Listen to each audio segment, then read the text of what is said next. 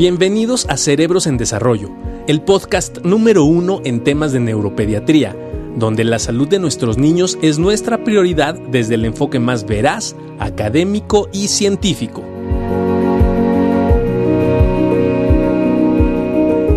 Estamos muy contentos eh, de contar con la presencia de Dafne Baldwin. Dafne eh, está adscrita a la terapia intensiva eh, del Instituto Nacional de Pediatría y al departamento también de neonatología. Ella es nutrióloga pediatra. Y vamos a estar hablando el día de hoy de un tema eh, muy, muy importante y además que nos interesa muchísimo porque eh, nos han hecho muchas preguntas respecto a la nutrición en, los pacientes eh, pequeños y en los que están ahorita en casa estando de, en cuarentena, vaya. Entonces, Dafne, bienvenida, muchas gracias por aceptar la invitación. ¿Cómo estás? Hola Juan Carlos, muy bien, muchas gracias. Muchos saludos a todos. Qué bueno que estamos manteniendo la sana distancia y lista para darles los tips. Qué bueno, Dafne. Oye, yo imagino que también has tenido eh, mucho, muchas preguntas respecto a eh, esta parte de, la nutrición en nuestros eh, chaparritos, que sabemos que ahorita están en casa. Entonces, sí, me, me, gustaría saber un poquito ¿Qué inquietudes te han comentado este, las mamis respecto a esta, estas situaciones que están pasando ahorita en casa? Gracias, muchos saludos a todos. Qué bueno que estamos manteniendo la sana distancia y lista para darles los tips. Qué bueno, Dani. Eh, lo que tenemos que analizar muy bien es que así como nosotros nos sentimos incertidumbre, los niños sienten incertidumbre. Entonces, eh, hay diferentes como características y patrones. Entonces, yo normalmente cuando hablo de cuarentena con la nutrición, pues quiero abordar como diferentes puntos. Uno muy importante es la limpieza, ¿no? O sea, de pronto estamos muy al pendiente de que nos tenemos que lavar las manos, ¿no? Pero evitar contaminación cruzada, o sea, mantener las, las pautas de la limpieza siempre, ¿no? Este, limpiar los utensilios, mantener los, los utensilios de crudo con crudo, de cocido con cocido, porque ahorita nadie quiere llevar a sus hijos a un hospital o tener que ir a visitar al médico por alguna infección gastrointestinal. Entonces, uno muy importante es no olvidar la limpieza de los utensilios y de los alimentos. Entonces, uno muy importante. Y otra que es súper común que nos pregunten es, ya no sé qué darles de comer ya, o sea, se me acabaron las ideas, mis hijos ya no quieren comer nada, ya solo quieren comer cereal y ver la tele. Entonces, esa es como otra de las inquietudes que tenemos. Y aquí un punto muy importante es tratar de mantener el orden con los niños, o sea, tratar de mantener esta estructura, o sea, los niños son como muy de estructura, entonces tratar de respetar los horarios en medida de lo posible. A nosotros como adultos se nos movieron los horarios, también a los niños. Entonces, sí es importante tratar de mantener los, los eh, horarios lo más apegados a lo que tenían antes, o tratar de armar una nueva rutina incorporando la alimentación. ¿no? Eh, a lo mejor los horarios de desayuno se movieron un poco, pero tener un horario de desayuno, un horario de colación, un horario de comida, la colación de la tarde y la cena. ¿Qué ventajas tengo que mi hijo esté en casa, por ejemplo? A mí cuando me toca hacer los menús de los lunch de los niños, pues de pronto los niños dicen, yo no quiero una quesadilla fría, ¿no? O sea, como que a mediodía en la escuela para nada se me antoja una quesadilla fría. Entonces ahora que estoy en mi casa, pues puedo darles una quesadilla caliente, o sea, puedo usar, tener más recursos para darle de comer a los niños, utilizando comida caliente que normalmente a la hora de la escuela no podría tener. Tenemos que hacer como, una variación de, de estas opciones. Entonces, esa es otra muy importante. La otra es tratar de equilibrar, ¿no? Tratar de equilibrar los alimentos, que siempre haya frutas, que siempre haya un poquito de verduras, este, algunos alimentos de origen animal, huevo, pollo, pescado, carne, ¿no? O sea, alimentos de origen animal y un cereal, ¿no? Puede ser una tortilla, no sé, este, unas galletitas, quizá una rebanada de pan, ¿no? Tratar de, tratar de que siempre esté combinado. Esa es una parte súper, súper, súper importante. Y otra cosa que de pronto ha pasado mucho, porque a mí, a mi familia cercana le pasa, es este punto que la comida se vuelve un campo de batalla, ¿no? O sea, yo mamá estoy más irritable, estoy nerviosa, estoy preocupada. El niño nota mi irritación, nota mi preocupación. La comida se vuelve un campo de batalla. Si de por sí de pronto la hora de la comida es difícil, pues en estos tiempos que todos estamos un poco más sensibles, pues todavía más. Entonces, un gran consejo que les puedo dar es no prohibirles ningún alimento. ¿no? O sea, no decir, no puedes comer esto porque te va a hacer daño, pero sí modular la cantidad, ¿no? O sea, no decirle, si no acabas de comer no te voy a dar ningún este, no sé, pechugas con ensalada y de postre les voy a dar un chocolate, está bien, ¿no? Pero no les voy a dar la barra completa del Milky Way, a lo mejor voy a partir en cuatro, o sea, que incorporado siempre a la dieta de los niños, esa es otra parte muy importante, ¿no? Oye, Dafne. Todo, todo, todo Mira, en la dieta si lo sabemos Fíjate que, eh, perdón por, por, interrumpirte un poquito, pero tocaste un tema bien importante y es esto de la flexibilidad con la dieta, ¿no? Que de repente cuesta un poquito de trabajo el ser eh, flexibles y más ahorita que no están yendo a la escuela. Y una de las situaciones que más nos han comentado eh, los papás ahora es que los niños están comiendo un poquito de más, ¿no?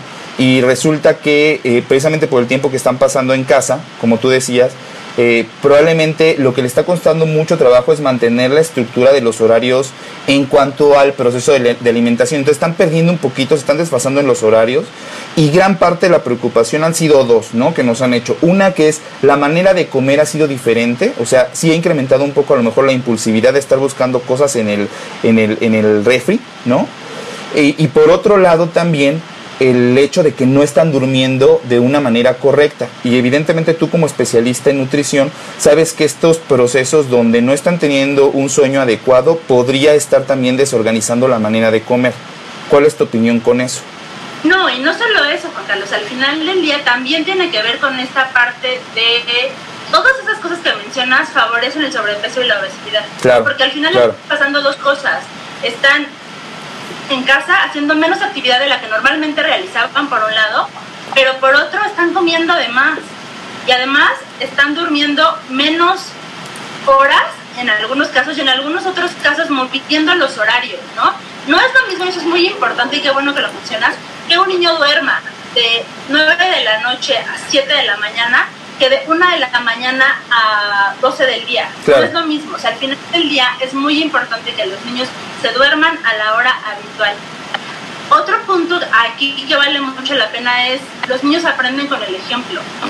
Entonces al final del día, si yo papá no logro mantener la estructura de mi horario de trabajo, de mi horario, o sea, por eso les digo que es muy importante establecer una rutina familiar. Claro. Vaya, o sea, el papá tenga o no tenga home office, la mamá, o sea, tratar de establecer como una rutina en familia, porque al final del día eso a los niños les da esta estabilidad que necesitan para poder ir marcando o pautando los alimentos.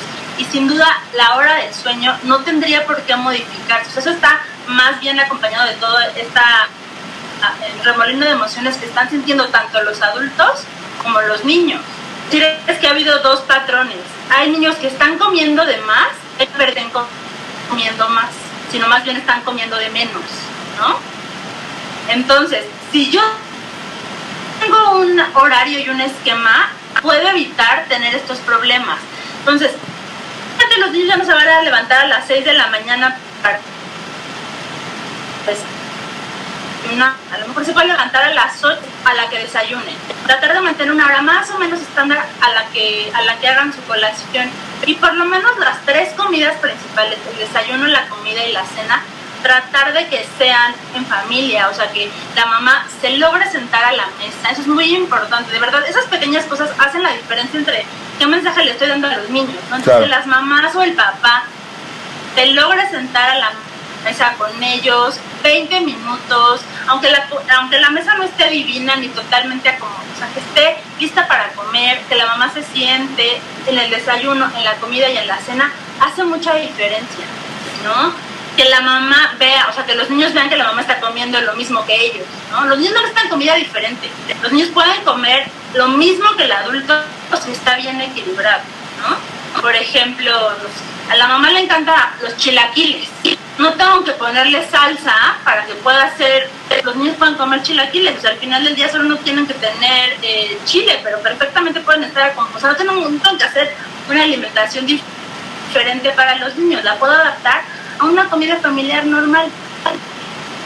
Claro, y un poquito lo que te comentaba era eh, otra, otra inquietud importante que hemos tenido, es la parte donde eh, los papás están muy inquietos porque muchos de nuestros pacientes sabes que ya tienen un diagnóstico eh, neurológico, eh, algunas situaciones del neurodesarrollo, como podría ser déficit de atención, autismo, algunos detalles de ese tipo.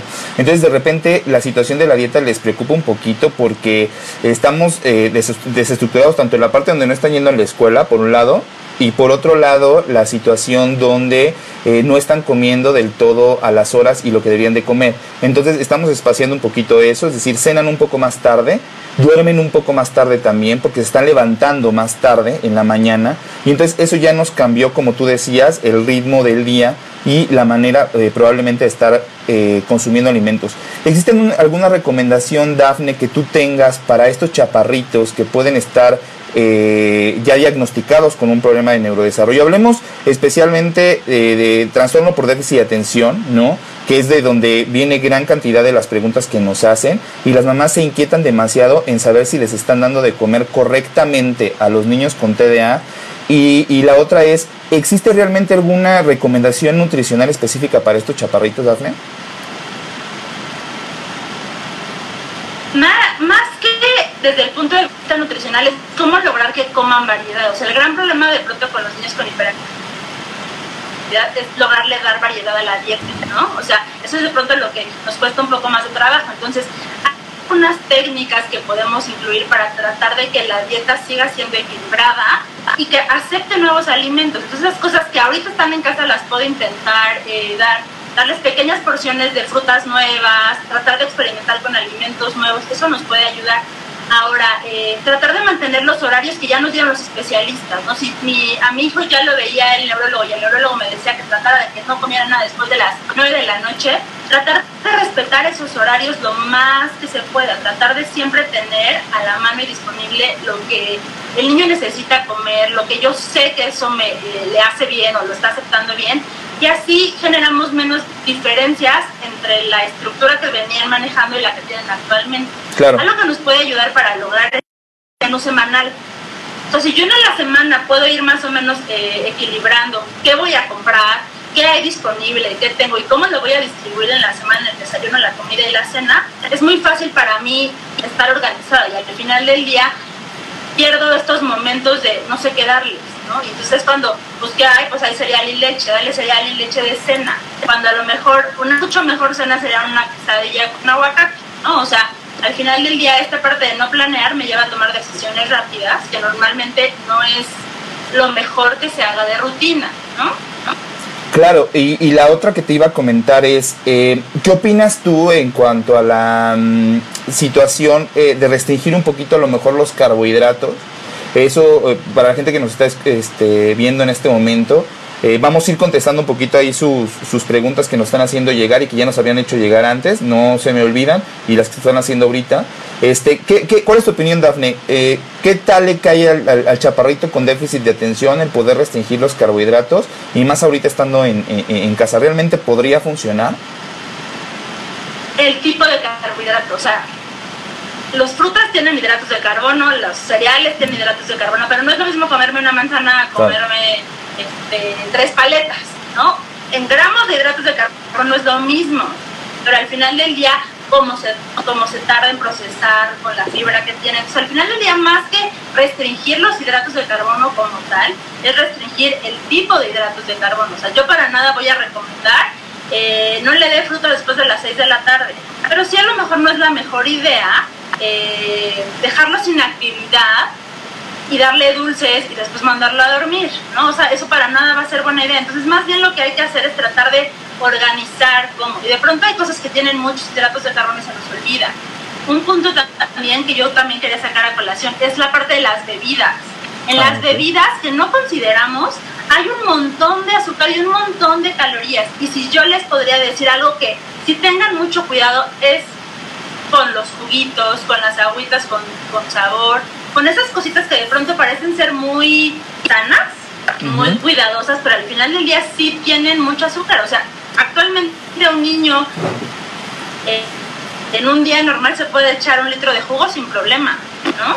Y es un montón de azúcar la que tenemos. Entonces, al final del día, si, si yo les pudiera decir, restrinjan algo, es eh, los juguitos.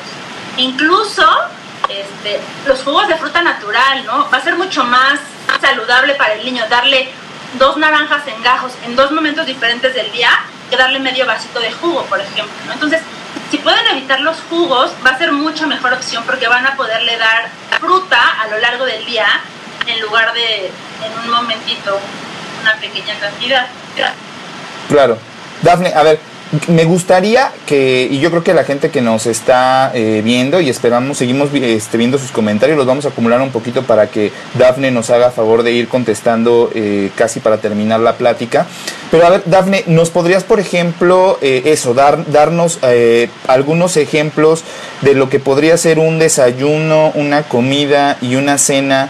Vamos, te, te pongo un ejemplo, para un niño escolar de unos siete añitos, más o menos, eh, ¿qué es lo que tú recomendarías como los alimentos que sí podría estar consumiendo de una manera un poquito más habitual? Mira, lo que te puedo dar más que un menú, porque hacerlo así es como limitar mucho al resto, pero lo que podemos hacer es, por ejemplo, ¿qué es lo básico que tengo que tener para hacer un desayuno? ¿no? Entonces, puedo tener leche y yogur, ¿no? o sea, puedo armar mi desayuno con leche y yogur, cualquiera de las dos pero es una u otra. Una pequeña cantidad de fruta. ¿Cuánto es una pequeña cantidad? Media taza de fruta. Media taza de fruta es una buena porción para un niño. Y puede ser una quesadilla, un sándwich, un huevo con una tortilla. Este, ¿Qué otra cosa puede ser que podamos tener a la mano? A mí me gusta mucho mandarle a los pacientes eh, este pan árabe, porque el pan árabe es muy versátil. ¿no? Lo puedo hacer como base para y aquí le pongo queso y le pongo verduras, lo puedo hacer como, como un wrap eh, también divertido, si están más chiquitos los puedo hacer como rollitos, ¿no? O sea, hay como muchas alternativas y muchas opciones.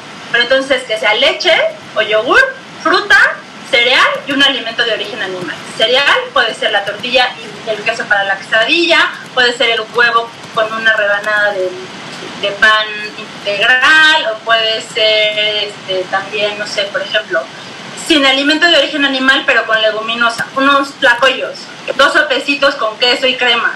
Y además la leche y la fruta, ¿no? Ese es un desayuno completo. Un ejemplo de comida, un ejemplo de comida es verdura, o sea, ya puede ser en sopa, en ensalada, en guisado. Un alimento de origen animal, que puede ser carne, pollo, pescado, ¿no? Algunos días pueden ser habas o lentejas o garbanzos, ¿no? Y cereal, una tortilla, arroz, pasta, ¿no? Esa, puede ser un ejemplo de una comida. Y a mí lo que más me importa son las cenas, porque normalmente para los papás está muy bien que se cenen cereal con leche o que se cenen un pedazo de pan y leche. Eso no es una buena cena, eso no es una buena cena. O sea, las cenas tendría que parecer mucho al desayuno, ¿no? Tendríamos que tener otra vez, a lo mejor si no quieren fruta, sin fruta, pero un poco de verdura, ¿no? Este, un poco de, de alimento de origen animal y lo mismo un cereal. Entonces, una quesadilla puede ser una cena perfecto, sin problema, ¿no? Este, unos taquitos de espinaca con queso también pueden ser una buena cena. tratar de que no sea pan y leche, cereal y leche, ¿no? O niños que ni cenan, entonces también esta parte es muy, muy importante. Las cenas sí tienen que tratar de tener equilibrio dentro de la dieta. Claro. Oye, a ver, mira, una pregunta bien interesante que nos hacen y que justo te la iba, te iba a realizar, pero qué bueno que, que nos realizan la pregunta. A ver, dicen aquí que de repente algunos chaparritos pudieran quedarse con algo de hambre entre comidas. Y nos comentan qué recomendaciones de snacks podrían existir que tú dijeras, bueno, es un buen snack, que no necesariamente tenga que ser alguna golosina, sino lo que más bien le sirva para nutrirse. Eh, ¿Cuál es tu comentario respecto a eso, Dafne? ¿Algún snack que nos recomiendes o, varios snacks que nos pudiera recomendar para estos chaparritos ahorita en casa? Buena opción, una muy buena opción, pero depende de la edad de los niños. Este, son las palomitas naturales, ¿no? Acuérdense que muy chiquitos no pueden comer porque tienen asfixia. Si están chiquitos no se recomienda. Pero en los niños más grandes, escolares y adolescentes, es una muy buena opción son las palomitas, porque las naturales a la antigüita que nos hacía la abuelita en la estufa, podemos comernos tres tazas, tres tazas, y es lo mismo que una tortilla. Entonces es un snack buenísimo, es súper fácil de hacer, de conseguir, de tener, o sea, es barato, tiene todas las ventajas, es un muy buen snack. Otro snack saludable son los pretzels Les voy a explicar por qué. Porque no están fritos, están horneados. Entonces tienen mucho menos grasa que a lo mejor unas papitas. Ok. Entonces también puede ser un buen snack. Otra opción son estas galletitas de arroz inflado, ¿no? Estas galletitas de arroz que son como rosetas de arroz, porque son muy versátiles. Las puedo hacer en dulce o las puedo hacer en salado. Les puedo poner salsa valentina encima, ya me quedan como unas papas. O les puedo poner a lo mejor un poco de mermelada encima, ya es un snack dulce, ¿no? Ese es un buen snack. Está rápido, tampoco está, es difícil de conseguir, está bien. Y otra gran recomendación es fruta y verdura picada, ¿no? Este, zanahoria rallada, jícama rallada, este, a lo mejor un poco de uvas. Aquí una parte muy importante es que de pronto vemos tantas ideas en internet que queremos hacerle brochetas y a lo mejor le queda algo sencillo, o sea, tampoco es que me tengan que quebrar la capa, porque a las mamás de pronto eso, eso las vuelve súper angustiantes, de tengo que preparar un menú con ojitos, no, o sea, está bien de vez en cuando, pero también a las mamás no les alcanza el día para hacer un desayuno, una comida, ¿no? O sea, tratar de que también sea simple, o sea, mantengan las cosas simples, ¿no? Claro, fíjate que Perdón, por interrumpir. De repente con la con el delay que hay de la, de la transmisión ahí está medio rara la interrupción, pero perdón. Mira, eh, fíjate que es algo muy este, interesante lo que nos comentas y que va con estas situaciones que mucho, estoy viendo los comentarios que nos hacen las mamás eh, de algunos chaparritos con epilepsia. Los niños con epilepsia están tomando en ocasiones algunos alimentos, perdón, algunos medicamentos que sí podrían ocasionarles un poquito más de apetito, ¿no? Entonces de repente si nos, este, nos metemos en una bronca por la situación de que comen demasiado. Entonces de repente me decían el valproato, el ácido valproico, el valproato de magnesio, este, bueno, la verdad es que sí podría ser que coman un poquito más, no solo eso, a veces toman otros medicamentos como risperidona, la misma carbamazepina, etcétera, algunos eh, medicamentos que sí podrían ocasionarles que estén comiendo un poquito de más y que además, por ejemplo, el ácido valproico que ha sido el más estudiado en cuanto a los efectos metabólicos, sí podría favorecer un poquito de ganancia de peso. Entonces, sí está, están un poquito eh, en esta situación de qué bueno que nos está sugiriendo los snacks porque de repente sí pudieran quedarse con hambre, sobre todo aquellos pacientitos que pudieran estar tomando algunos eh, antiepilépticos. Entonces, estos tips que nos das son fantásticos. Por ejemplo, yo, yo jamás hubiera pensado que los pretzels pudieran ser una buena opción, porque de repente sí los consideras como de, cierta manera, si bien no es parte de, una alimentación que debe de ser tan frecuente, bueno, pues de alguna forma, qué bueno que nos das esos tips este, para, para poderlo seguir. Este, ¿Algún snack para la noche? ¿Existe esa posibilidad? Ah, la colación de la tarde, ¿no? O sea, la colación de la tarde. Y en algunos casos, yo a algunos pacientes sí he tenido la necesidad de darles una colación nocturna. O sea, este punto es que se están durmiendo ya bien tarde, cenan a las 8, se están durmiendo a las 12, ya tienen hambre otra vez, ¿no? Ahí tratar de hacer cosas muy ligeras, de verdad que sean muy, muy ligeras. O sea, es un poco más difícil diferenciar si es hambre o si ya nada más es antojo, o si ya nada más es un poco más de ansiedad. Entonces esa parte también es un poco como complicada y hay cosas muy ligeras, ¿no? A lo mejor una de estas galletas horneadas que les digo que puede ser una buena opción. Para la tarde a lo mejor puede ser, no sé, fruta con yogur, algo un poco más elaborado. Otra buena, otra buena opción que pueden tener es, em, por ejemplo, hacer eh, paletas de yogur congeladas, ¿no? Un poco de fruta, que hagan un smoothie y lo congelen. Entonces ya puede ser una muy buena colación para la tarde, ¿no? Y se la das como si fuera una paleta y pueden estar haciendo sus actividades normales y comiéndose su paleta de yogur o incluso de agua, también la pueden hacer de agua y también sería una muy buena opción saludable para poder tener disponible. Claro. Mira, vamos a ir viendo algunas de las preguntas que nos hacen y este y vamos viendo. Mira, me dice, híjole, ¿qué sería bueno para los pequeños que casi no quieren tomar agua? Ah, híjole, una, una, pregunta bien interesante porque es frecuente que nos hagan este tipo de cuestionamientos en la consulta. Este, ahorita nos vas a dar tus recomendaciones. Desde la parte neurológica es fundamental, evidentemente, que esté hidratando lo mejor posible, eh, no solamente para que se sienta bien durante el día y demás, sino para que favorezcamos el metabolismo de alguno de los medicamentos que probablemente el niño esté tomando y hablo específicamente de los pacientes que pudieran tener algún tratamiento para déficit de atención, donde además de que el medicamento pudiera hacer que coman un poco menos, eh, también podría reducir un poquito la sed o las ganas de tomar agua. Entonces hay que ser bien constantes. Bueno, esa es la recomendación que nosotros hacemos, hacemos, Dafne. Ahorita ya nos vas a corregir, pero siempre les decimos, es importante que sí le mande el botecito con agua o que tengamos una botellita con agua, porque difícilmente a veces el niño va a ir a buscar el garrafón de agua para servirse, ¿no? A veces sí hay que facilitar como un poquito la toma de agua. Entonces, tener ahí el, vasito con agua o el, o el, termo con agua. Eh, ¿Cuál es tu opinión, Dafne, en estos chaparritos? ¿Qué podemos hacer para que tomen agua? Muy importante. Tiene que haber varias cosas. Les voy a dar un tip que yo hago con los pacientes que no toman agua y que tienen estreñimiento y me funciona muy bien. Se llama el juego de las pulseras. Entonces, empezamos el día con 5 o 6 pulseras dependiendo de la necesidad hídrica de cada niño. 6 pulseras está bien para la mayoría de los niños, habrá niños que necesiten un poco más.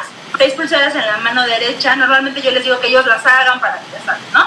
Toda esta parte de la parte afectiva. 6 pulseras, okay. sus pulseras favoritas, y cada vez que se tomen un vaso de agua, la pasamos a la otra mano. El juego consiste en que al finalizar el día tengan las pulseras que están en la mano de derecha en la mano izquierda y viceversa, ¿no? Entonces, esa es una buena opción porque de pronto a ti también como adulto se te olvida tomar agua. Claro. Entonces, es una buena recordatorio de, ay, todavía me faltan tres pulseras, ah, no, pues tengo que tomar más agua. Ay, no, ya me las acabé súper rápido y sigo teniendo Ah, está muy bien. O sea, al final del día es este recordatorio constante de que te faltan tomar, todavía te falta tomar más vasos de agua. Entonces, esa es una muy buena opción.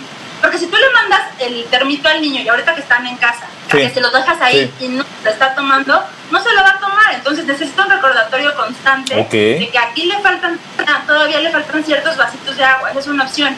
La otra es cómo le estoy ofreciendo el agua, ¿no? Pues esa parte también es muy importante. Puedo hacer agua de fruta, esa puede ser una buena opción. Puedo hacer infusiones de fruta. ¿Qué es esto? en una jarra de agua le pongo rodajas de su fruta favorita, no sé, fresas, rodajas, no tiene que ser eh, agua de fruta, sino rodajas. Me puedo poner su creativo, ¿eh? o sea, le puedo poner este, uvas y le puedo poner a lo mejor una pequeña cantidad de manzanilla, algo, algo para que le dé sabor al agua y entonces ya pueda tener disponible más opciones. Las paletas también pueden ser una buena opción de agua, ¿no? O sea, al final de una paleta de hielo casera hecha en casa, pues no se está tomando el agua, pero se está hidratando de alguna manera. Entonces eso también me ayuda a cubrir el requerimiento que puede tener un niño. Oye, Dafne, nos preguntan también de cuánta agua estaríamos hablando más o menos en pacientes o en chaparritos eh, en etapa escolar. En etapa escolar, yo depende mucho el peso del paciente, pero más o menos tendrán que tomar entre litro 200, litro y medio. Ok, litro y medio, litro y medio más o menos de agua al día. Algunos pacientes con, con ciertos fármacos podrán llegar a un requerimiento hídrico un, poco más alto, pero un niño de 6 años, 1200 mililitros está bien. Ok, pero, medio litro y medio. Claro. Esta época de calor pueden aumentar el requerimiento hídrico, no hay problema. Ok, perfecto. A ver, mira, nos preguntan aquí, eh, Vivian, saludos Vivian, nos dice, en el caso de mi hija parece que ha perdido el apetito a pesar de mantener los horarios establecidos ahorita en la cuarentena, le preocupa mucho porque baja de peso fácilmente y, y, le preocupa un poquito la situación que, que, muchas mamás también nos están este, preguntando, Dafne, y es qué recomendaciones podrían existir para mejorar un poquito el sistema inmunológico de nuestros chaparritos. Sabemos que como tal no existe un alimento pues que te proteja para todo, pero sabemos que obviamente una buena alimentación, una buena hidratación sí nos puede apoyar un poquito a darle batalla a cualquier infección eh, viral o la, o, la, que sea. Eh, ¿Alguna recomendación en cuanto a eso, Dafne? Yo lo primero que les tengo que decir es que traten de comer alimentos frescos o sea, estamos en primavera, hay un montón de opciones de frutas, un montón de opciones de verduras, entonces no hay mejor manera de darle buenas vitaminas que de manera natural. O sea, si usted, habrá pacientes que necesiten recomendaciones especiales, suplementación y está muy bien, ¿no? Pero sí asegurar que tengan buena fuente de vitamina A, buena fuente de vitamina D, zinc, este hierro, ¿no? O sea, la combinación de todo esto me puede ayudar a tener un sistema inmune bien. ¿Y dónde lo voy a lograr? Bueno, pues la vitamina A, sí de los frutos eh, amarillos y naranjas, pero también de los alimentos de origen animal. El zinc de los alimentos de origen animal. La vitamina C de los alimentos eh, de las frutas, ¿no? De pronto decimos, por ejemplo, este, no sé, las, las naranjas Sí, pero también la guayaba, pero también las fresas, pero también el kiwi. O sea, hay muchas opciones de eh, frutas eh, ricas en vitamina C. Entonces, una cosa muy importante es que consumen alimentos frescos en medida de lo posible. Sí podemos utilizar esta parte de enlatados, de congelados, está bien, de pronto es necesario, me ayuda, me facilita la vida, pero tratar de tener siempre disponible alimentos frescos. Ahora, esta mamá que dice que la niña no quiere comer, es muy importante eh, darle alimentos ricos en densidad de energía. ¿Qué es esto? No es lo mismo que yo me tome una sopa de verduras a que yo me tome una crema de verduras. ¿no? La crema de verduras en la misma cantidad tiene más energía. Ese tipo de alimentos me pueden ayudar a que estos niños tienen poco apetito, en poquita cantidad se nutran. ¿no? Esa puede ser una muy buena opción. Dafne, a ver, ahí te va una pregunta que a mí me inquieta, ¿no? Es hablemos ahora de golosinas, Dafne, que para mis pacientes es una situación importante, preocupante, alarmante el hecho de que sus papis de repente les restrinjan muchísimo las golosinas. Entonces, ¿qué hay de eso, Dafne? ¿Se puede, no se puede? ¿De qué tipo? ¿A qué horas? ¿Qué opinas de esto? Mira, yo no soy partidaria para nada de prohibirles ni ningún alimento. Al final del día el punto de son niños, ¿no? Pero no es lo mismo que esté dentro de una alimentación planeada a que sea el eje central de la alimentación, ¿no? Entonces, sí se puede, pero hay que saber cómo transmitimos los mensajes. Entonces, no te voy a dar la paleta si te portas bien, te voy a dar la paleta porque es el día de la paleta, ¿no? No te voy a dar el helado si terminaste la tarea, te voy a dar el helado porque es la tarde de helado. Independientemente si terminaste la tarea o no, busca premiarlo, castigarlo con otras cosas. Los, los alimentos no son ni premio ni castigo. Entonces, dejemos de darle como valor a los alimentos. Es el día de la paleta, el día del helado, el día. Entonces, yo lo que hago con mis pacientes que tengo estos temas es hacer un calendario entonces, los martes es el día del, del dulce. Entonces ellos escogen qué dulce quieren comer. Y ya saben, y no les genera ansiedad. Y poco a poco vamos cambiando el día de, no, porque de pronto ya quiero que sea martes para comerme el dulce. No, no ir cambiando esto, y teniendo como que no les generemos ansiedad a los niños. O sea, los dulces en sí mismos no son malos. Son malos si el resto de la alimentación está llena de dulces. ¿no? O sea, no le puedo dar dulce en la mañana, en la tarde y en la noche pero dentro de una alimentación correcta puede ser, ¿no? Como parte de una alimentación correcta no tenemos ningún problema. Ok, perfecto, eso eh, nos deja muy tranquilos, entonces habrá que estructurar bien los, los momentos en los que ya les dimos eh, dulce y a lo mejor no estar repitiendo día tras día las, las golosinas, sino dar algo de, de espacio. A ver, muchas preguntas sobre, bueno, algunos pacientitos que eh, hay algunas preguntas importantes. Evidentemente estamos hablando en general de la parte de alimentación. Entonces, este, de repente pueden existir algunos niños con algunas condiciones neurológicas específicas que requieran de algún tipo de dieta en especial. Eh, sobre todo para todos aquellos comentarios que nos han hecho sobre pequeños, sobre niños menores de un año de edad y por otro lado pacientes que pudieran tener algún problema epiléptico eh, como síndrome de West, etcétera. Eh, aquí la valoración nutricional es fundamental, puesto que un niño epiléptico bien nutrido es un niño epiléptico que responde mejor a sus medicamentos.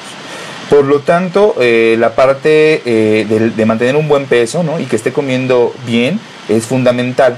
Sin embargo, hay muchas cosas que evaluar alrededor de un paciente con epilepsia, y más siendo tan pequeño. ¿Qué es lo que tenemos que evaluar? Precisamente su capacidad, por ejemplo, de masticar, su capacidad de poder tragar y eso entonces nos va orientando a qué tipo de alimentos podríamos sugerirle. Y eso es por todos sus comentarios que nos hacen respecto a los niños con algunos síndromes epilépticos que evidentemente eh, no podrán tener esta a lo mejor gran gama de diferentes alimentos, eh, hablando sobre todo de las texturas este, eh, y de los tamaños, porque eh, a lo mejor podrían tener condicionada la situación de la deglución. Entonces habrá que conocer un poco más de cada uno de, de esos pacientes y a lo mejor haremos otro mm, otro live, ahora hablando solamente de recomendaciones para pacientes con eh, epilepsia. Nos preguntan aquí, eh, Dafne, mi hija es alérgica a la leche, ¿cómo puedo proporcionarle entonces el calcio que necesita? Porque pues, de, plano no, no toma nada o de repente tú sabes que este, hay, hay, hay pacientes que están libres de lácteos por X o Y situación de alergias o por alguna otra otra cosa. ¿Qué podemos hacer para sustituir el aporte de calcio? Nos pregunta aquí. Hay alimentos, por ejemplo, las tortillas. Las tortillas son buena fuente de calcio, eh, algunos pescados, los charales son buena fuente de calcio, algunas semillas son buena fuente de calcio. Tenemos que evaluar las características de la, de la paciente. En algunos casos sí va a ser necesario la suplementación. Seguramente puede o no estar asociada a suplementarle vitamina D o otras cosas. Y aquí quiero hacer como un paréntesis una de las cosas que yo tengo que cuidar, ahorita que estoy en, cuarentena y estoy en mi casa y no salgo, es la eh, el sol, o sea, no me está dando el sol, por lo tanto la, absorción de vitamina D es menor. Entonces nada más ahí, no lo pierdan de vista, de pronto platiquen con sus pediatras si es necesario hacer suplementación de vitamina C, porque si es una de las vitaminas que de pronto eh, nosotros no nos preocupamos en muchas ocasiones porque estamos expuestos al sol, salen, tienen, ¿no? Pero ahorita que todos estamos guardados en nuestra casa, la suplementación de vitamina C, de, perdón, de vitamina D, se vuelve importante. Entonces platiquen de pronto con sus, con sus pediatras si son candidatos, y sí, si no. Yo tengo que poner la ventana un poco para que le dé el sol, ¿no? O sea, ciertas cosas para que esa parte no la veamos. Mira, fíjate que eso es, es, es, bien interesante porque dentro de los mensajes que recibimos todos los días, ahora que estamos alejados un poquito de la consulta, este, y, lo comentamos hace un momento, no son esas recomendaciones para mejorar la parte eh, de las defensas en nuestro niño ahorita en estos momentos. Entonces, lo que nosotros recomendamos es un poquito eso. parece ser, y nosotros lo hemos visto por lo menos en padecimientos que tienen que ver con defensas y la parte neurológica, que la vitamina D tiene una participación bien importante, ¿no? Eso lo trabajamos muy frecuentemente en el hospital. Entonces, desde la parte inmunológica, parece ser que un buen aporte de vitamina D podría eh, tener cierto beneficio. Entonces, por ahí hay algunos eh, suplementos que contienen algunas vitaminas en específico y que podría ser una buena opción para que el niño esté, em, eh, esté un poquito mejor en cuanto a la, parte de las defensas. Recordemos que aquí la parte más importante pues, es la prevención y todas las medidas de higiene que ustedes saben que tienen que llevar a cabo en casa. Eh, Dafne, otra pregunta, nos dicen, ¿las vitaminas, las vitaminas que les mandan eh, vía oral a los niños sirven para que coman mejor? ¿Cuál es tu opinión en cuanto a eso? Eh, las vitaminas no tienen el poder de darle más hambre a los niños. ¿no? Eso, no es cierto. Las vitaminas le van a ayudar para complementar lo que con la dieta no alcanza a ser suficiente. Entonces, no, a los niños no les va a dar más hambre si comen o no toman vitaminas. Eso no es eh, necesariamente cierto. Obviamente, si un niño tiene deficiencia de vitaminas y se, las, y se la logro completar, pues obviamente va, a estar mejor nutrido, va a ganar más peso, el pelo va a estar más bonito, la piel va a estar más bonita, ¿no? Eh, no va a tener datos de, desnutrición. O sea, al final del día no me sirve para eh, que le dé hambre, pero sí me sirve para que esté mejor nutrido. Claro, claro, eh, eso es, es, algo importante. Entonces, este, es importante acercarse con su pediatra, sobre todo si están ya en esta situación donde de plano el niño no está queriendo comer prácticamente, pues nada, y eso nos, nos pasa de una manera súper frecuente este, porque eh, nos preocupa. Eh, acuérdense que los pacientes que nosotros vemos que prácticamente todos están en este proceso de crecimiento y de desarrollo, tienen que ir cumpliendo con ciertas medidas o ciertas eh, gráficas o ciertas curvas que nosotros vamos llevando en la consulta con el fin de decirte, ¿sabes qué? Tiene buen peso, ¿sabes qué? Está en sobrepeso, que ahora vamos del otro lado, ¿no? Los que comen hasta de más, que eso también puede ser, y ya platicamos un poquito que gran parte puede estar condicionado por algunos medicamentos o al otro lado, entonces los que pueden tener a lo mejor bajo peso, ¿no? Y que también está, podría estar condicionado por otros medicamentos, ¿no? Que, este, eh, vamos, hablamos en una población específica que puede ser trastorno por déficit de atención. ¿Qué pasa ahí, Daphne? Definitivamente nosotros somos de la idea, ¿no? De que la valoración nutricional del crecimiento y del desarrollo de nuestros niños tiene que ir de la mano con cada consulta pediátrica.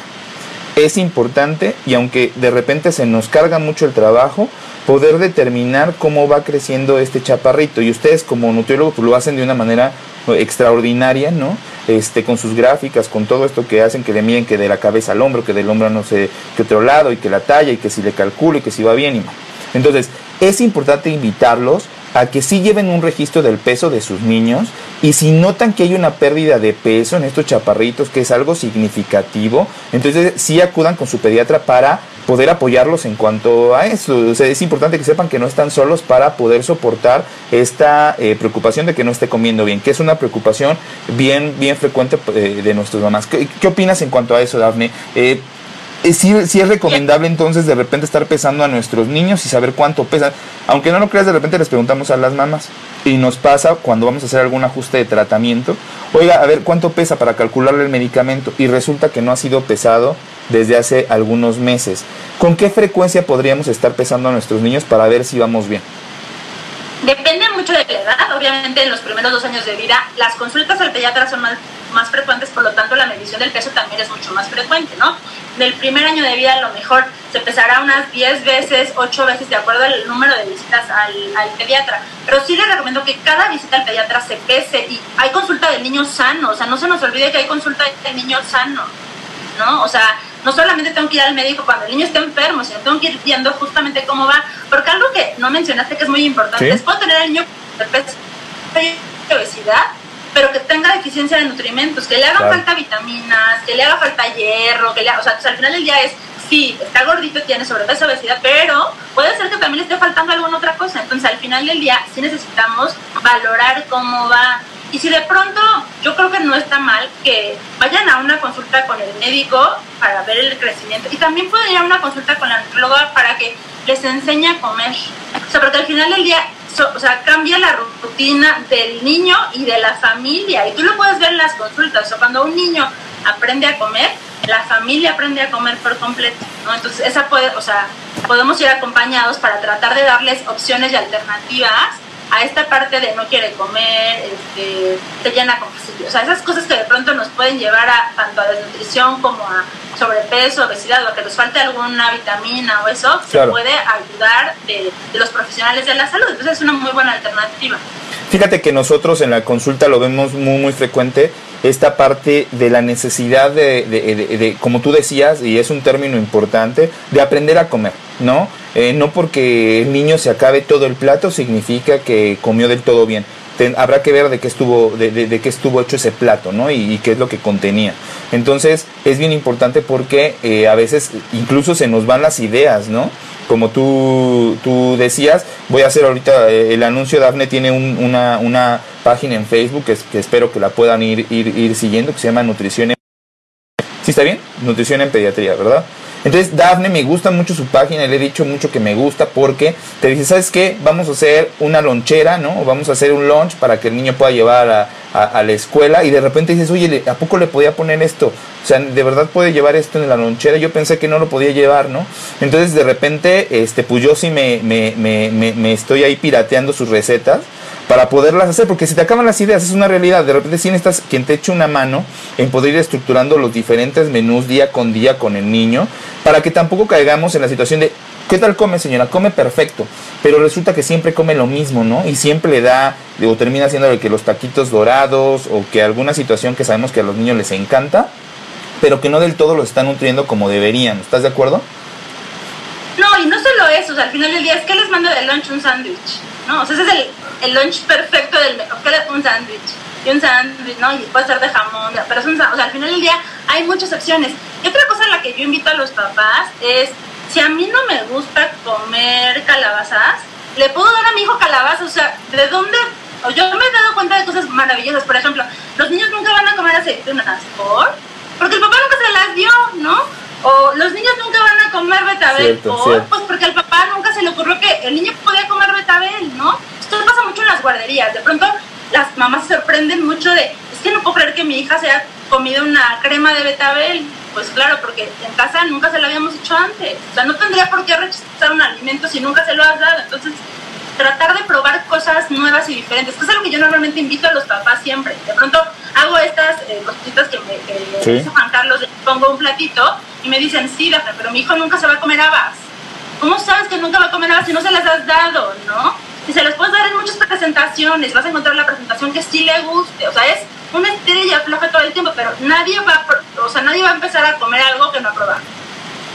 Sí, ya comentábamos ahorita, ahí eh, nos están haciendo algunos otros comentarios, ya platicamos un poquito, nos va a comentar aquí maestro Juan Hernández respecto a la relación de, de, carbohidratos, ¿no? De azúcares e hiperactividad. Ya comentaste tú en, al inicio de la plática esta parte de este de que, pues vamos, los carbohidratos es, una, es, un, es un punto importante en la dieta este, y que hay diferentes tipos de, de, azúcares, ¿no? Entonces, buscar los azúcares menos refinados y los que sean mucho más este, naturales. Esa sería como la recomendación. Muy bien, Entonces vamos a terminar de leer algunas preguntitas para empezar a despedirnos. Este, entonces vamos, eh, los invitamos a seguir a Dafne Nutrición eh, Pediatría para que eh, puedan ir viendo sus sus recetas y este y sea mucho más sencillo para ustedes porque la verdad que los tips en alimentación de repente a nosotros como médicos como pediatras y este se nos dificulta de repente poder asesorar a nuestros pacientes respecto a qué pueden comer y no eh, de repente se nos llega a complicar aunque no lo no lo crean. Entonces bueno comentaban aquí otra vez epilepsia toma algún medicamento para la hiperactividad entonces se le dice aquí por lo general come poco en el desayuno y en la comida entonces dice la mamá, me gustaría equilibrar un poco más sus alimentos, ¿no? Y eso tiene que ver con, la, con el tipo de medicamentos que, que toma. Entonces es un problema que nos han... Lo que le recomendar es, si en la mañana tiene poco apetito, que sean alimentos con mucha densidad de energía. Pero si en la mañana y en la tarde tiene poco apetito, que en poquita cantidad los, les dé suficiente energía. ¿Qué es una buena idea, por ejemplo? Tortitas, ¿no? Tortitas de, o sea, no es lo mismo comerme un bistec que comerme una tortita que tiene huevo, ¿no? O sea, al final del día, en la misma cantidad que se come el niño, va a tener mucha más eh, diversidad de nutrimentos.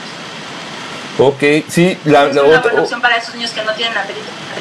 Claro, es, es igual, muy parecido a lo que nos cuestionan acá, que dice, ¿qué tan normal es que no quiera desayunar ni comer bien?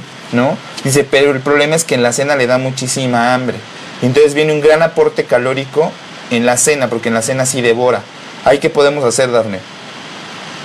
Miren, yo creo que normal se va a oír medio extremo, pero de verdad funciona y tiene este, evidencia científica, está recomendado por diferentes situaciones, es este punto de la casa no es una fonda, o sea, la casa tiene que tener estrategia y estructura, o sea, el desayuno es hasta a esta hora, no quieres comer, está bien, pasemos a la cena, a la comida, no quieres comer, está bien, pasemos a la cena. Tiene que aprender que hay horas de comida, porque en esos niños es muy frecuente que a lo mejor el snack sea mucho, ¿no? O sea, a media tarde quiera comer todo lo que no comió, entonces no, más bien es ir yo papá, que soy el que manda, ir modulando un poco, porque también depende mucho la edad del niño, pero también recordemos que los niños hay pocas cosas que pueden controlar, cuando, sobre todo cuando son chiquitos. La alimentación es una de ellas y sabe que puede poner a los papás de punta. O sea, si el niño no come, la mamá se puede voltear de cabeza. Si el niño no quiere comer, no va a comer. Entonces, dejemos de que sea una batalla y más bien sea un momento de unidad. Entonces, más bien es, no quieres comer el desayuno, no pasa nada. En la comida, en la cena es lo que hay. No, no te voy a dar, o sea, no es una fonda la casa. ¿no? Tener como esta parte de estructura en la parte de la alimentación. Claro, y, es muy bueno lo que comentas porque de repente resulta que el momento de ir a la, a la mesa para comer se vuelve en una situación de sufrimiento tanto para el niño, ¿no? Como para los papás, porque ya sabes que llega el momento en donde pues, los tienes prácticamente que obligar a que se acaben el plato y este y, si no se lo acaban, pues empiezas a pelear, empiezas a discutir y todos terminan peleados eh, intentando comer lo mejor posible. Dafne, eh, algunas recomendaciones, me decías que tenías por ahí unas recomendaciones este, para ir como, vamos, cerrando el, el, tema y, poder este, eh, dar recomendaciones específicas para las personas que nos están siguiendo. Ok, yo tenía que, creo que ya las tocamos todas. La parte de la limpieza, es muy importante, ¿no? Lavarse las manos, los, eso ya lo comenté. La parte de que sea equilibrada, ¿no? No puede ser ni pura fruta, ni, ¿no? O sea, que sea equilibrada la dieta. No prohibir, por favor, de verdad, no le prohíban los alimentos a los niños. O sea, en cualquier, o sea, en cualquier circunstancia. Hay estudios que a niños con obesidad, al gemelo le restringe y al otro gemelo no, y la ganancia de peso es la misma. O sea, al final del día no restringamos los alimentos, cambiamos el mensaje que les damos, pero no restringamos alimentos. Cuidado con las bebidas. Las bebidas de verdad vean lo que se están metiendo a la boca en la etiqueta. O sea, un litro de jugo perfectamente puede ser el desayuno y la comida de un niño. Entonces tengan mucho cuidado con las bebidas y traten de mantener las cosas simples, ¿no? O sea, entre más simple sea todo, va a ser mejor. No tiene que ser algo súper elaborado, ¿no? Algo simple, algo sencillo, poco a poco, porque también sé que de pronto para las mamás en estos momentos la vida no les da, ¿no? O sea, tienen que cuidar al niño, hacer la comida, trabajar, ¿no? Entonces de pronto, pues traten de mantener las cosas simples, ¿no? No se estén peleando con el niño que si no come, si come, mantengan horarios, ¿no? Esa parte es como muy importante. Hagan tiempo, aprovechen este tiempo, desafortunadamente tenemos que estar todos adentro de la casa para comer en familia, lo que normalmente no podemos hacer, ¿no? Entonces coman en familia, desayunen en familia, ¿no? de vez en cuando los niños me ayuden en la cocina está bien, también, ¿no? Involucrarlos en las tareas de la cocina también está bien, no tiene que ser diario, pero sí de pronto un día a la semana nos puede ayudar también. Claro. Y esas son mis recomendaciones. Muy bien, Dafne. Y, por último también, ahí nos comentaban, existen también los casos en donde, si bien hay algunos niños que no, no son tolerantes a la leche o que no, no, no, no pueden consumir leche, viene el otro lado, que son aquellos niños que son súper lecheros, ¿no? Y entonces sí nos llega a pasar que de repente cuando preguntamos y estamos ahí en la consulta, es que no quiere comer nada, doctor, no le gusta desayunar, no le gusta comer, no le gusta cenar. Y cuando indagas en la cantidad de leche que toma ese chaparrito, resulta que se está tomando un litro o más de leche.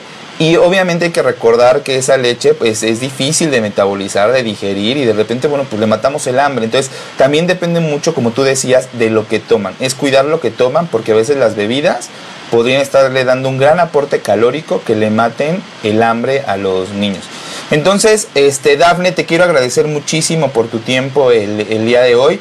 Este, sigan a Dafne en Nutrición en Pediatría en Facebook. No se van a arrepentir. Súper buenos tips para, para, para, la dieta de los, de los niños todos los días. Todos, muchas gracias por seguirnos el día de, de hoy. Esperemos vernos muy pronto. Dafne, te agradezco muchísimo el que hayas ah. estado con nosotros. Te volveremos a invitar ahora con temas mucho más especializados. Esperemos que terminemos pronto de esta, de esta cuarentena y podamos estar juntos. Y no lo haremos a través de esta plataforma, probablemente ya para hablar de algunos aspectos como déficit de atención, epilepsia y muchas otras preguntas que nos hicieron en este live. Les agradecemos eh, que hayan estado con nosotros el día de hoy. Eh, síganos en nuestras redes y nos vemos muy pronto.